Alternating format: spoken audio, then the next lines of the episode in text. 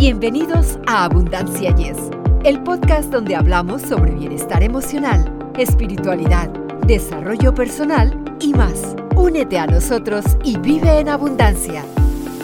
Hola amigos, soy Victoria Rich y en compañía de Eduardo Rentería. Nos alegra enormemente estar en este espacio con ustedes. Bienvenidos a Abundancia. Y yes, gracias amigos de todo el mundo, me hago eco de la voz de mi compañera. Una vez más, sean bienvenidos y recuerden suscribirse en cualquiera de nuestras plataformas.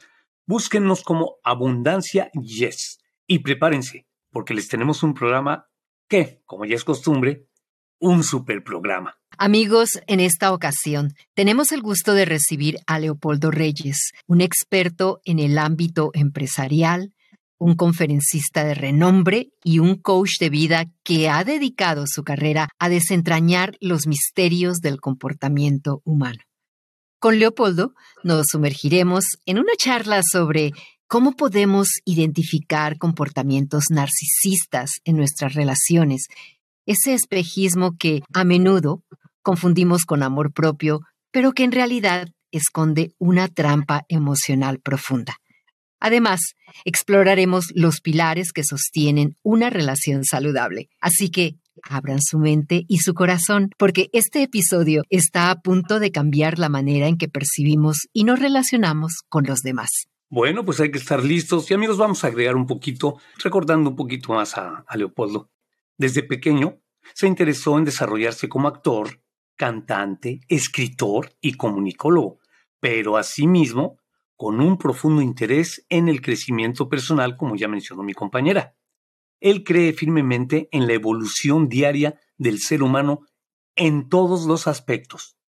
Su formación académica y profesional es muy amplia, en los campos de administración de empresas, mercadeo, actuación, canto, música, producción y conducción de televisión, igualmente como conferencista, life coach y preparador en inteligencia espiritual.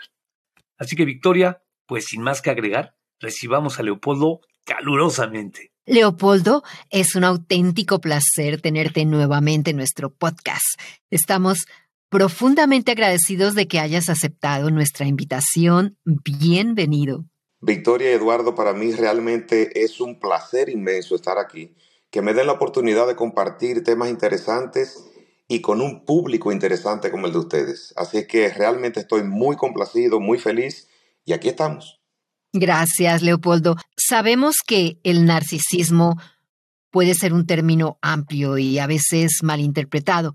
¿Podrías explicarnos qué es realmente el narcisismo y cómo se diferencia del simple amor propio?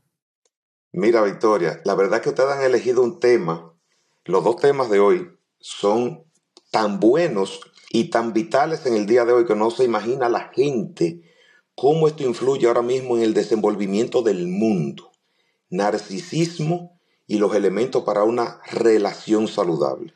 Fíjate algo, una persona narcisista, y utilizaste la palabra trampa ahorita, la palabra trampa es clave para describir una persona narcisista. La persona narcisista tiende una trampa a los demás y no se da cuenta que se está tendiendo una trampa a sí mismo.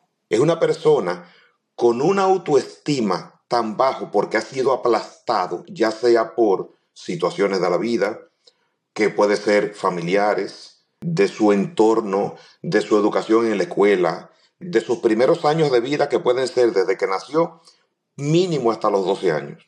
Eso forma una persona narcisista. ¿Qué es una persona narcisista? Es aquella persona con un miedo terrible, y quizás no todo el mundo describe un narcisista de esta manera, pero es mi forma de describirlo, con un miedo terrible a sentirse aplastado, humillado, fracasado.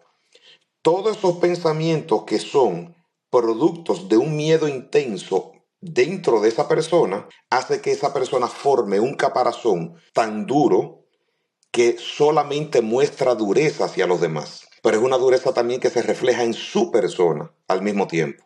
Por lo tanto, es una trampa. Es una trampa porque nunca va a salir de ese miedo siendo una persona con esos elementos que se catalogaría como una persona narcisista.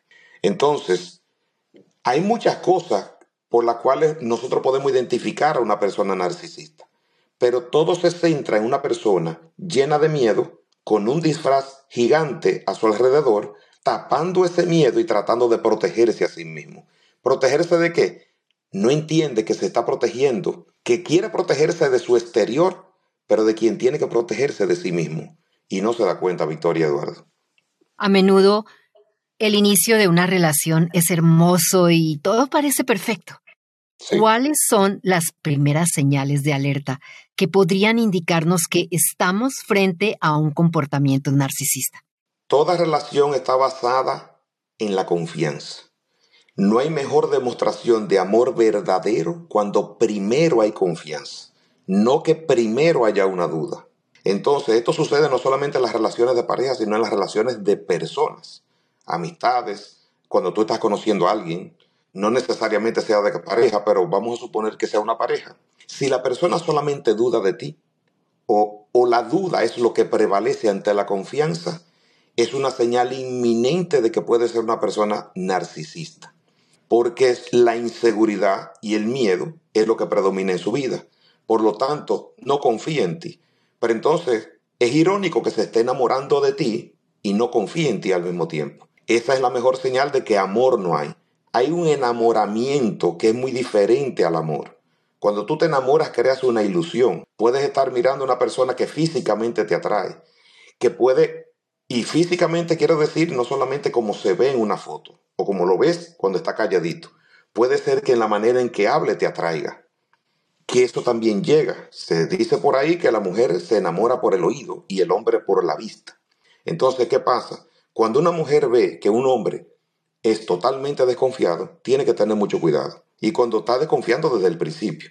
Al igual, al revés, cuando realmente es la mujer la que no confía en el hombre. Por lo tanto, tenemos que tener en cuenta una cosa, y esto es para todo el mundo.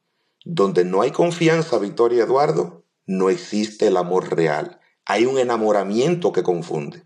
Por lo tanto, falta de confianza sería la primera señal.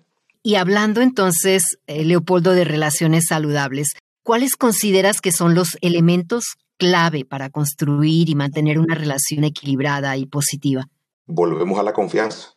Donde no hay confianza, no hay verdadero amor. La confianza te lleva a abrir muchas puertas, que son las siguientes. Por ejemplo, cuando hay confianza, tú puedes tener una comunicación abierta y honesta con tu compañero o tu compañera. Siempre será así. Ahora, todos los seres humanos confundimos lo que es la comunicación honesta o no la ejecutamos realmente como tal. ¿Por qué? Porque estamos llenos de miedo. Tenemos miedo a comunicarnos abiertamente porque tenemos el miedo de que el otro piense lo que no queremos de nosotros. Tenemos miedo a ser honestos porque pensamos que le estamos dando las herramientas o los puntos débiles de nosotros al otro para que el otro pueda coger esos puntos débiles y quizás manipularnos. Entonces, ¿qué pasa? Cuando hay confianza podemos tener una comunicación abierta y honesta. Cuando no hay confianza no lo podemos hacer porque no confiamos primero en nosotros mismos. Quizás creemos que debemos de confiar en el otro cuando no confiamos en nosotros mismos. Por lo tanto, no podemos pedirle confianza a la otra persona. Lo otro es también el sentido, cuando somos, cuando tenemos confianza, podemos tener la independencia y el tiempo personal que necesitamos ambas partes de la pareja, que es importantísimo. Siempre tenemos que tomar en cuenta que una pareja está conformada por dos. Si uno de los dos no esto es como una máquina una máquina de dos piezas, si hay una pieza que no está funcionando bien, la máquina no funciona. Por lo tanto, cuando una relación de dos personas hay una que está desestabilizando, se está desestabilizando la pareja. Entonces tenemos que estar conscientes que somos dos piezas independientes que tenemos que trabajar independientemente para estar bien, para que la pareja funcione. Por lo tanto, esa confianza nos lleva a nosotros también a esa independencia y tiempo personal que necesitamos para nosotros seguirnos desarrollando y poderle ofrecer al otro lo mejor de sí. No simplemente quedarnos estáticos y no poder enfrentar las situaciones que debemos de enfrentar como pareja, pero tampoco nos permite poder disfrutar de lo que debemos de disfrutar como pareja, que es lo que nos sobra a ambas partes. Yo no creo en el tema de la media naranja. A veces, muchas veces yo veo en bodas que dice la persona que lo está casando, no importa si es un pastor, si es un sacerdote, si es un juez civil, cuando dice, esto es un asunto de un 50 y un 50 cada uno. Yo no lo veo así. Debe de ser de un 100 y un 100, entregándose al 100%. No puede ser a la mitad. Entiendo el concepto de que es una relación donde hay dos partes y por eso la gente ve que hay un 50. Pero no, lo que pasa es que no podemos responsabilizar al otro del 50 que me falta a mí. Yo tengo que ser el 100. El otro tiene que ser el 100. El otro tiene que ser la naranja completa y yo también. Y somos dos naranjas formando un gran árbol. Fíjate, Leopoldo, ahorita que lo que estás diciendo, pienso, bueno, te enamoras, como dices, en la, en la etapa del enamoramiento. Te enamoras de una persona, pero notas, por lo que más o menos estás diciendo, que no es muy confiable en que no sea narcisista, ¿verdad? Ok. Existe la posibilidad de que este narcisista, por amor, cambie o definitivamente mejor te alejas. No quiero ser pesimista, pero también quiero ser o decir lo que veo a través del tiempo. El cambio es muy difícil. La probabilidad de que un narcisista cambie es muy complicado. ¿Por qué? Porque esa persona no es narcisista porque lo decidió un día. Esa persona es narcisista porque hubo una formación que lo llevó a ser narcisista. Entonces, ¿qué pasa? Cuando ya tú estás formado en personalidad y carácter a través del tiempo, de que ya tú tuviste esa niñez y esa adolescencia que te formó así, cambiarte, honestamente, Eduardo, significa esperar un milagro. Y esto no, eh, no estoy diciendo que las personas no puedan cambiar, pero si yo me enamoro de alguien que detecto que es narcisista y mi trabajo va a ser tratar de que cambie o ser paciente supuestamente para esperar que cambie, muy probablemente esté perdiendo mi tiempo. A veces el amor puede cegarnos hasta el punto de justificar comportamientos nocivos.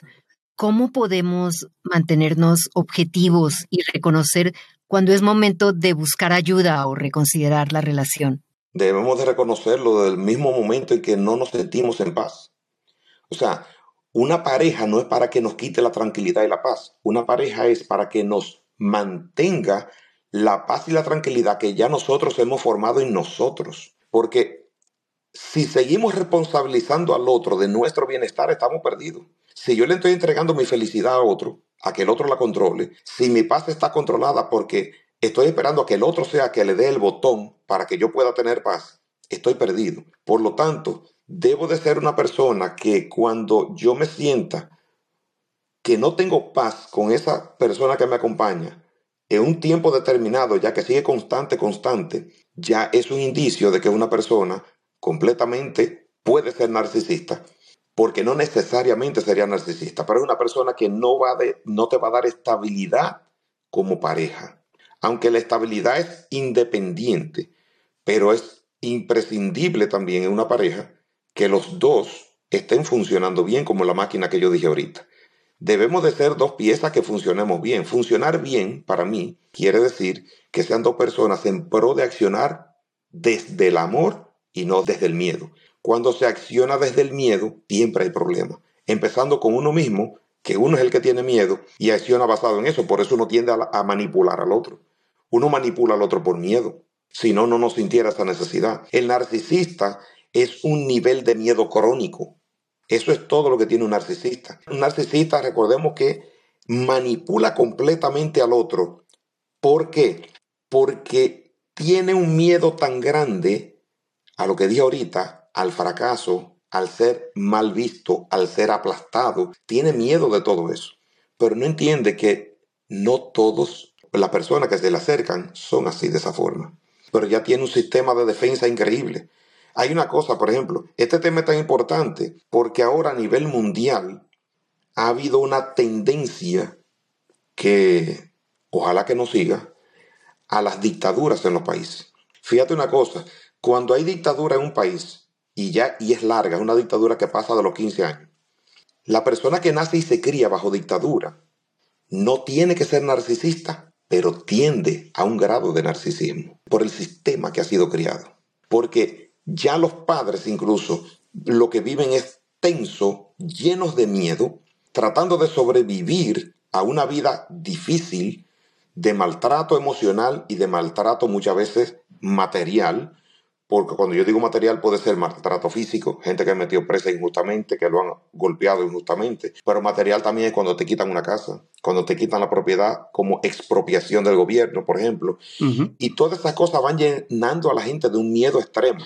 Por lo tanto, esto es un tema tan amplio y tan bueno de tratar para reconocer el narcisismo que tenemos que saber que vivimos en un mundo donde tendemos, tenemos la tendencia a que haya más, más narcisistas. Entonces, Leopoldo, en nuestro viaje de autoconocimiento y mejora personal, pues es importante ser conscientes de nuestros propios patrones de comportamiento. ¿Cómo podemos identificar y abordar cualquier tendencia que pueda ser perjudicial para nuestras relaciones, de manera que promovamos interacciones más saludables y constructivas? Debemos de hacer siempre un trabajo interno, cada uno de nosotros. Por ejemplo, te voy a poner un ejemplo que me encantó la introducción que me hicieron, pero vamos a definirla desde el punto de vista de quién soy y de qué soy. Cuando hicieron la introducción de mi presentación, se presentó a quién soy. Y eso es desde el punto de vista físico, material. Sí. Donde nací, que estudié, donde he trabajado, qué he hecho. Ahora, ¿qué soy? Es lo más importante que puede tener una persona, tener claro qué soy. El qué soy viene desde el punto de vista espiritual. Y eso es lo que te da a ti una base de estabilidad y paz, que no es que no vayas a perder la paz, pero cuando la pierdes, la reconoces y la recuperas. Nosotros somos una fuente inagotable de amor, hechos con amor y por amor, para que cumplamos un compromiso o un reto o un propósito de vida con amor que finalmente todo está basado en una sola energía que se llama amor. Pero cuando no la reconocemos y se nos olvida, Victoria Eduardo, déjenme decirle que ahí es que perdemos la paz.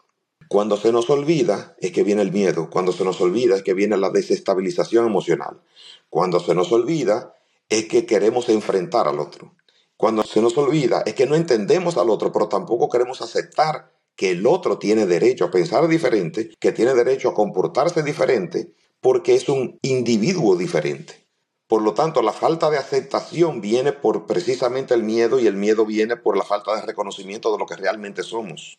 Entonces, una de las cosas que debemos de tener presente es trabajar mucho en nosotros, en entender qué somos, en entender que el miedo para lo único que puede servir, si es que sirve para algo bueno, es cuando lo convertimos en una herramienta para impulsarnos, no para detenernos. Inmediatamente nos detenemos por miedo, debemos de analizarlo. Entonces, cuando nos pasa algo que no queremos, algo no deseado, debemos de detenernos y simplemente enfocarnos en cómo seguir adelante, no en el lamento. Mencionaste la palabra eh, formación, que se va formando, depende del ambiente, se forman los narcisistas. ¿Podríamos eliminar el factor hereditario? ¿No se podría heredar ese, ese rasgo de carácter? Mira, según los expertos dicen que sí, pero no está 100% garantizado. Pueden haber factores genéticos y biológicos, pero una persona que puede nacer supuestamente heredando genes del padre o de la madre que tenía cierto tipo de carácter o personalidad, si nace en un hogar donde recibe otra cosa, Vamos a suponer un hijo adoptado que no se crió con su papá y su mamá biológico, va a adoptar comportamientos y formas en su personalidad y carácter que son aprendidos por los padres adoptivos. No tiene nada que ver con lo biológico. Por lo tanto, una persona que haya nacido de unos padres narcisistas y ha sido adoptado por otra familia y nunca conoció a su padre biológico, puede que no sea narcisista. Por lo tanto, no hay garantía de que esos supuestos genes, y yo digo supuestos genes, es porque yo puedo heredar de mi mamá o de mi papá que yo sea diabético. Yo puedo eh, heredar una enfermedad de riñones. Yo puedo heredar incluso la posibilidad de, heredar el cáncer. Pero estamos hablando de cosas puramente biológicas. Ahora, en cuanto a trastornos de personalidad, realmente yo te diría que influye más el entorno que la herencia. Pero si tú eres un hijo de una persona narcisista y te criaste con el narcisista, no es cuestión de herencia, es que tú sigues en el mismo ambiente. Leopoldo, la codependencia a menudo se menciona en el contexto de relaciones con narcisistas. ¿Podrías explicarnos qué es la codependencia y cómo podemos evitar caer en ese patrón? Cuando tú eres una persona completamente insegura de ti mismo, tú empiezas a ser condependiente de lo que sea, no solamente de personas narcisistas. La persona completamente insegura que tiene un alto grado de inseguridad es una persona codependiente económicamente de otro, codependiente muchas veces hasta de un vicio, que puede ser de algún tipo de droga o alcohol, puede ser codependiente de muchísimas cosas. Por lo tanto, si encuentran un narcisista, lo que ocurre es lo siguiente, que mi inseguridad hace que una persona narcisista me domine, porque el narcisista viene con una maestría y un doctorado de la manipulación. Fíjate una cosa, el narcisista es una persona que puede ser tan peligroso para la otra persona que no lo es, pero que sí es víctima de un narcisista, que sucede lo siguiente. Un narcisista no muestra empatía por ti realmente, no se pone en el lugar tuyo en cuanto a tus emociones, pero te lo hace creer. Ahí viene la trampa esa trampa que mencionaron al principio. Sí. Vuelve la trampa cuando el narcisista necesita ser una persona admirada. Él necesita que lo admiren, que lo alaben. Pero ¿qué pasa? ¿Dónde viene la trampa? Él te hace creer que no. Y muchas veces hasta te alaba a ti, pero luego para destruirte.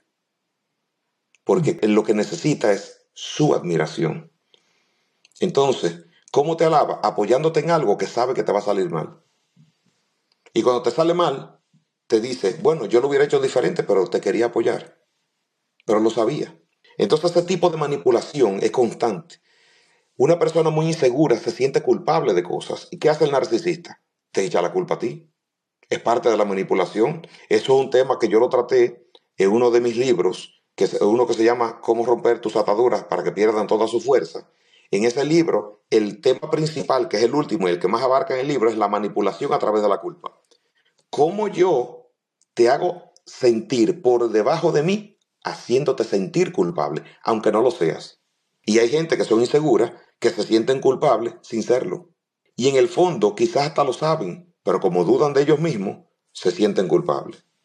Entonces, ese tipo de juego y de trampa mantiene al narcisista ganando el juego ante una persona que no tiene la seguridad suficiente en sí mismo y esa persona se deja manipular. Por eso es que la persona es importante trabajar en su interior para estar consciente de qué soy, por qué estoy aquí, mi valor, reconocer mi valor, porque cuando yo me valoro, yo no estoy esperando la valoración del otro.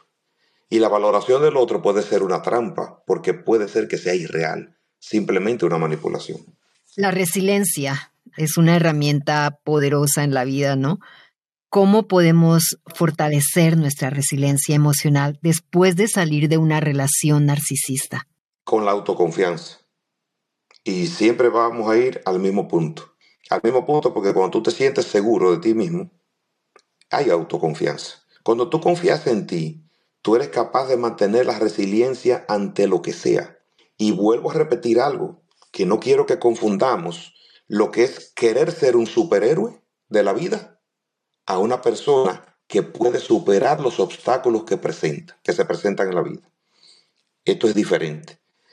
No todos los problemas hay que resolverlos, pero todos los problemas hay que reconocerlos. Cuando tú los reconoces, ahí tú decides qué hacer. Por ejemplo, una persona que, como tú dices, termina una relación con un narcisista, ¿cómo lo supera? Si es una persona que confía y tiene autoconfianza, lo va a superar. Si es una persona que tiene amor propio, lo va a superar, porque es una persona que se autovalora. Entonces, regularmente la persona que tiene autoconfianza no dura mucho tiempo una relación narcisista, porque reconoce al otro, sabe por dónde viene y a tiempo va a dejar esa relación el que se mete en una relación con un narcisista y dura mucho tiempo, pueden ser varios factores, pero uno de los factores es la falta de autovaloración. Y eso lo lleva a permanecer más tiempo en esa relación. Ahora, hay parejas, por ejemplo, que han estado junto con, vamos a suponer, una pareja padre-madre y tienen hijos pequeños. A veces la persona que no es el narcisista, sino la otra persona, tiene una buena base de autoconfianza y autovaloración, pero tiene miedo de dejar a los hijos solos con esa madre narcisista. Y por eso a veces dilata más el proceso de la separación, pero finalmente terminan separados. O sea, por amor también se pueden quedar en esa relación, ¿no? Pero en este caso por amor a los hijos, no a la pareja. Sí, por amor a los hijos, sí. Sí, y precisamente, Leopoldo, ¿cuánta gente, como ya lo mencionaste, se queda ahí ya sea por los hijos o por la necesidad económica, que ya sería otro factor, ¿verdad? Pero eso también luego hace que la persona pues se destruya a sí misma, ¿no? Por estar económicamente dependiente del narcisista. Claro que sí, muchísimo. Y esto se da mucho más cuando el hombre es el narcisista. Cuando el hombre es el narcisista, pero tiene el poder económico, y la mujer depende económicamente de ese hombre, se queda ahí, lamentablemente. Y eso trae consecuencias emocionales catastróficas para esa persona. Porque si ella es madre también y está criando a sus hijos, déjame decirte que va a criar unos hijos confundidos, completamente inseguros, que cuando crezcan va a ser difícil que mantengan relaciones de largo tiempo también. Entonces son personas que en términos de pareja crecen siendo personas que no pueden tener relaciones de largo tiempo. Entonces, ¿qué pasa? Es más difícil cuando la mujer es la que tiene el poder económico es narcisista y el hombre depende económicamente de la mujer, pero extrañamente el hombre deja más fácil a la mujer que la mujer al hombre, cuando es el caso contrario. ¿Por qué? Pues serán muchas circunstancias diferentes, pero realmente el hombre siente que puede seguir adelante más fácil porque como los hijos se quedan con la mamá, recordemos esa parte. Claro. El hombre puede irse a la calle a seguir haciendo su vida y no tiene la carga completa de los hijos. Y cuando tiene el poder económico más bajito que la mujer, la mujer es al revés, es la que tiene que mantener los hijos y según la ley, el que más gana es el que más pone. Por lo tanto, es diferente la situación. Leopoldo, para concluir eh, nuestra entrevista, en un mundo ideal, todos aspiramos a tener relaciones saludables y enriquecedoras. ¿Cuál sería tu mensaje o reflexión final para nuestros oyentes que buscan construir relaciones más sanas y equitativas? Reconocer primero que la primera relación que tenemos es con nosotros mismos, no con los demás. Si nosotros tenemos una mala relación con nosotros, si nosotros no nos damos cuenta que nos estamos hablando mal a nosotros mismos, de nosotros mismos, no vamos a poder sostener una buena relación con los demás. Si estamos mal nosotros, vamos a estar mal hacia afuera. Y eso es lo que vamos a reflejar. Por lo tanto, el trabajo constante de forma individual de nosotros mismos es la única base que garantiza que nuestro camino sea mejor. Nunca va a ser perfecto porque la vida perfecta no existe, pero sí va a ser mejor. Yo siempre digo una cosa, hay mucha gente que siempre opta por echarle la culpa a la sociedad, a un gobierno, al otro, a la pareja, a los hijos, al vecino. Esa es una forma de vivir. Pero hay otra forma de vivir que es amaneció y estoy dispuesto a hacer y entregar todo lo bueno que yo tengo, reconociendo que es bueno, para que eso sea lo que salga de mí y eso sea lo que se refleje a mi alrededor y eso sea lo que yo recibo de allá para acá también. Y en el momento que no lo recibo, poder decidir qué elijo tener y qué no tener, tanto en relaciones personales como en cosas materiales también. Muy buen consejo, Leopoldo. Para aquellos oyentes interesados en profundizar o que tengan preguntas sobre sus relaciones, ¿podrías indicarnos cómo pueden encontrarte o contactarte en redes sociales? Sí, claro que sí. Es muy fácil. Mi nombre es Leopoldo Reyes y la página de internet es leopoldoreyes.com. Ahí van a ver mucho material, y van a ver también las redes sociales, donde me van a poder seguir por Instagram, Facebook, eh, hasta TikTok, también YouTube. Está todo ahí. leopoldoreyes.com. Leopoldo, queremos agradecerte profundamente, no solo por eh, tus valiosos conocimientos, sino también por el tiempo que has compartido con nosotros. Gracias por ser parte de esta jornada de descubrimiento y por ayudarnos a todos a aspirar a relaciones más comprensivas y enriquecedoras. Esperamos con ilusión tener el placer de conversar contigo nuevamente en el futuro. Claro que sí, Victoria y Eduardo, déjenme decirle que para mí es un placer, como lo dije al principio, siempre estoy a la mejor disposición y le doy las gracias por abrirme y darme la oportunidad de estar en este espacio tan valioso, del cual siempre, mientras ustedes me lo permitan, seré parte. Siempre serás bienvenido. Efectivamente, Leopoldo, como dice mi compañera, siempre serás bienvenido y al contrario, te amenazamos de que te vamos a volver a invitar, ¿eh? eh amenaza recibida y aceptada. Gracias, Leopoldo. Amigos, ha sido un verdadero placer compartir este tiempo juntos. Gracias por acompañarnos en este episodio y ser parte de nuestra comunidad. Si este tema les ha resonado o creen que puede iluminar el día de alguien más, los invitamos a compartirlo. No olviden seguirnos en Facebook para no perderse nuestras actualizaciones. Gracias por ser parte de nuestra comunidad y recuerden, esto es Abundancia. Yes, hasta la próxima amigos. Para ustedes que están escuchando Abundancia Yes, realmente nos apoyan si pueden suscribirse en Apple Podcasts o Spotify y déjenos sus comentarios. Así nos ayudan a llegar a más personas y por ende a unirnos más y a vivir una vida mejor y con abundancia. Comparta este podcast.